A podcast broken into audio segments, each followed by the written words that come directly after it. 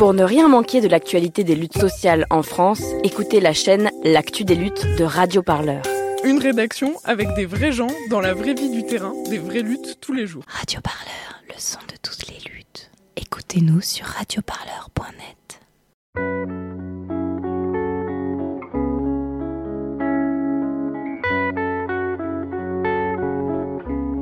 À Gap, dans les Hautes-Alpes, à 80 km de la frontière italienne, on s'organise depuis quelques années pour l'accueil des exilés. Après la maison Cézanne et le Césaille, tous deux expulsés, un nouveau lieu a été ouvert à la fin de l'été.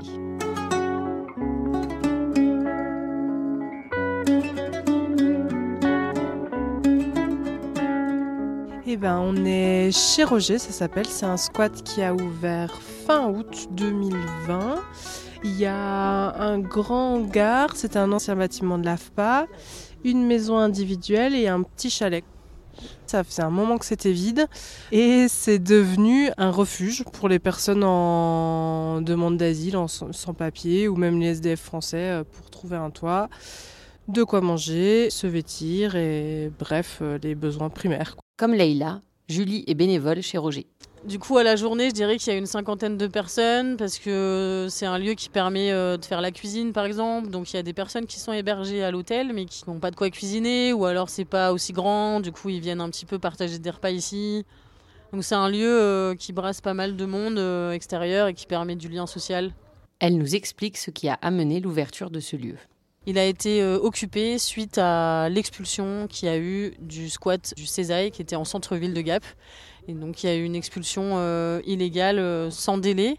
Et donc le lieu euh, chez Roger a été occupé suite à ça pour pouvoir protéger les personnes qui se sont retrouvées du jour au lendemain à la rue sans solution d'hébergement. Pour certains, il y a eu des solutions d'hébergement qui ont été proposées, mais qui n'étaient pas du tout pérennes, pas à long terme.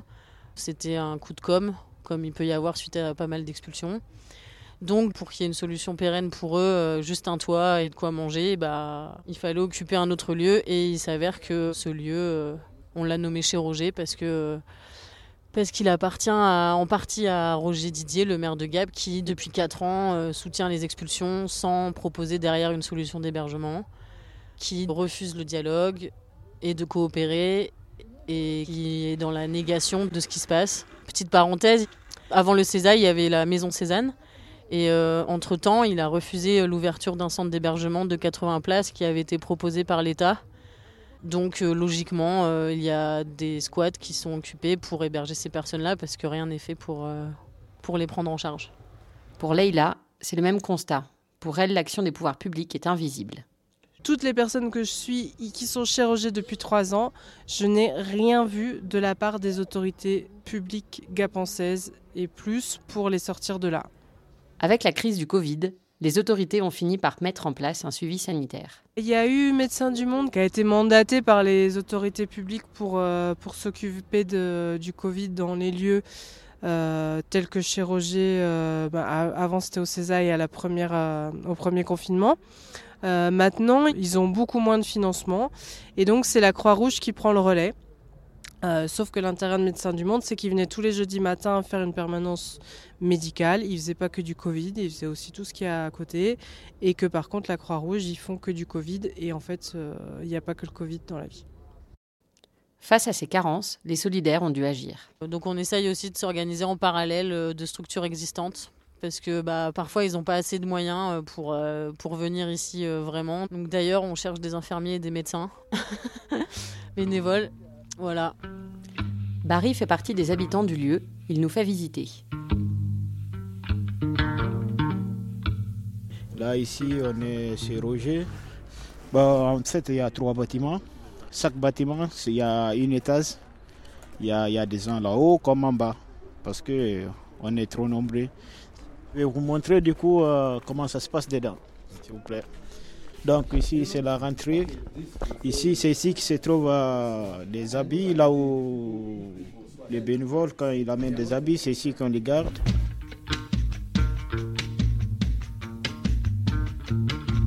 Ici, c'est la salle qui vont faire euh, les réunions pour nous aider. C'est ici qu'ils vont décider tout pour nous aider, en fait. Vous voyez? Maintenant, je vais vous montrer la cuisine. Ouais.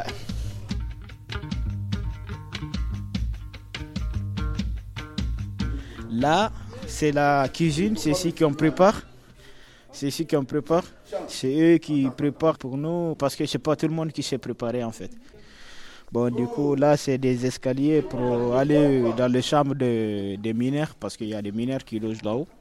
Là, c'est ici que se trouve le magasin, là où on garde des nourritures, des frigos, des trucs comme ça. J'ai fini mon CAP cette année. Je cherche du boulot, contrat d'embauche en bâtiment, mais jusqu'à présent, pas encore. J'ai passé d'abord à Paris. Certaines personnes qui, qui sont à Paris, ils dorment au dehors. Je peux dire si ce n'était pas ici, c'est la misère pour moi. Barry est donc installé ici chez Roger, et ce n'est pas le seul, explique Leïla. Les gens qui sont chez Roger, c'est plutôt des gens qui sont installés, et forcément il y a des gens de passage, mais pour, euh, pour quantifier, c'est compliqué. Il y a certaines personnes qui s'installent chez Roger et qui veulent rester à Gap parce qu'ils ont rencontré des bénévoles et, ou des personnes solidaires et que du coup ça leur fait un réseau. Il y en a d'autres qui restent là parce qu'ils sont inscrits à cette préfecture-là et il y en a d'autres qui sont que de passage. Et si les habitants sont là pour le long terme, quelle place ont-ils dans le fonctionnement du lieu? Dans un lieu avec autant de gens, on n'arrive pas à organiser des réunions où il y a tout le monde, où en tout cas il y ait des gens qui prennent la gouvernance. Enfin, c'est pas ce mot-là que je voudrais utiliser, mais qui est des habitants qui s'impliquent pour faire vivre ce lieu. On n'a pas réussi, ça fait deux ans qu'on essaye et je pense que c'est des personnes qui veulent juste se poser dans un appart tranquille et vivre une vie tranquille et qui n'ont pas forcément envie de s'organiser à plusieurs et de vivre à plusieurs et que bah, c'est ça qu'ils attendent des solidaires, c'est que le lieu il tourne et qu'eux ils puissent euh, se concentrer sur l'essentiel pour eux, c'est-à-dire avoir des papiers bouffés et, du coup ça casse mon image de l'autonomie et de et de ma vision qu'on pourrait tous faire ensemble et tous décider ensemble et machin parce qu'en fait ben à chaque fois qu'on fait des réunions à, 50, c'est intenable. En plus, il y a différentes langues, il faut tout traduire en même temps.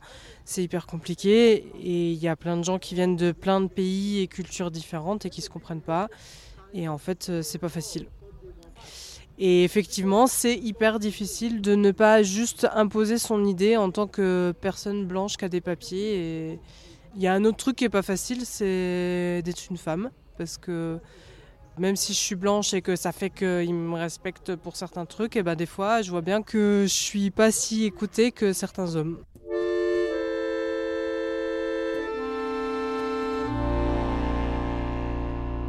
Julie nous explique l'organisation du lieu.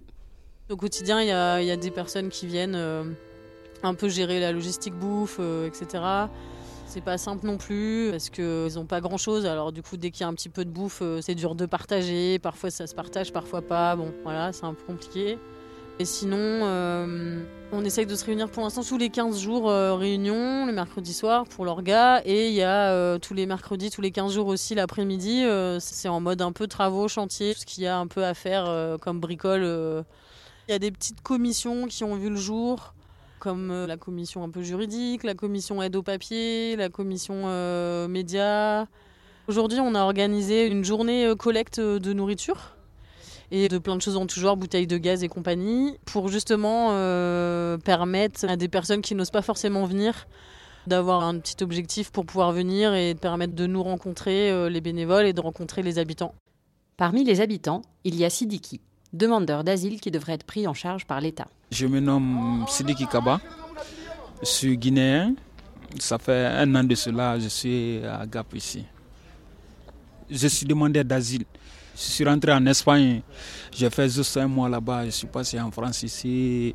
Parce qu'en Espagne, je ne comprends pas la langue espagnole. C'est ça qui m'a poussé de venir en France ici. Parce que ici, pour moi, la France, c'est chez moi parce que mon pays a été colonisé par la France, donc raison pour laquelle je suis venu ici. Premièrement, je suis rentré à Marseille, mais là-bas, je n'ai pas un endroit où rester. J'avais une connaissance à Gap ici, les gens étaient dans le Césaire. Donc euh, j'ai appelé mon ami, il a dit, bon, il y a un endroit où je peux rester. Du coup, je suis venu à Gap ici. Ici, quand même, c'est un peu bon pour moi, pour nous. Nous sommes là, c'est pas par hasard, quoi. Chez nous, ça va pas. On veut faire la, de belle vie aussi. J'avais même eu l'occasion pour euh, l'apprentissage, mais la préfecture m'a dit que je n'ai pas le droit d'abord. quoi. Il y avait un patron qui était vraiment prêt pour me prendre euh, comme apprenti, mais la préfecture me dit que je n'ai pas le droit à travailler d'abord. quoi. C'est ça, c'est ça qui m'a calé actuellement. Quand tu vois quelqu'un, un noir ici, qui est, venu en clandestinement, c'est que ça va pas. Ça va pas derrière. Sinon, personne ne peut pas risquer sa vie comme ça, là, banalement comme ça. Là. Donc, quand tu nous vois risquer notre vie, c'est que ça va pas derrière. Sidiki devrait donc être hébergé par l'État, et pourtant il habite chez Roger. Pour Leïla, c'est parce que les structures d'accueil sont saturées. Il y a peu de places. Souvent, donc dans les cas c'est des personnes qui viennent de Paris ou des grandes métropoles. Et les personnes qui sont arrivées par la frontière, par Briançon, et qui veulent rester à Gap parce que c'est la préfecture des Hautes-Alpes, souvent ne trouvent pas de place en centre d'hébergement. Du coup, on est dans un contexte de frontière quand même, où à Briançon, il y a pas mal de passages. Il y a certaines personnes qui s'arrêtent à Gap, mais c'est quand même une minorité.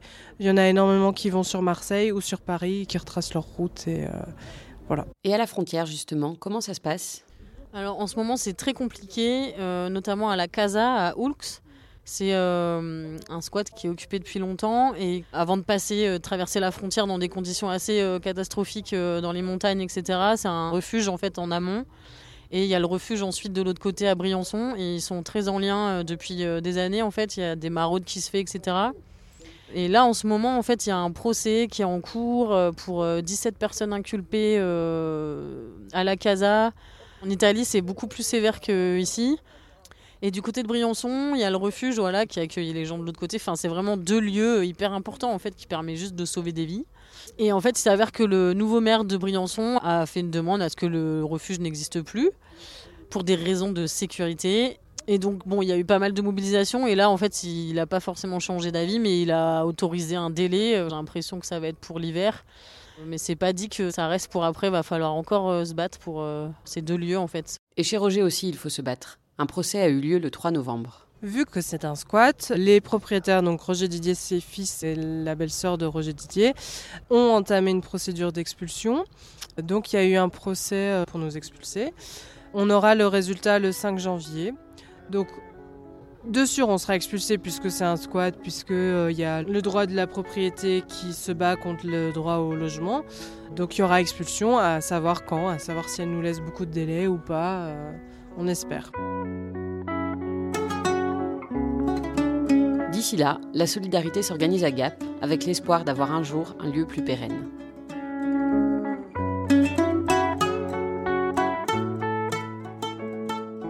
Radio Parleur, le son de toutes les luttes. Écoutez-nous sur radioparleur.net.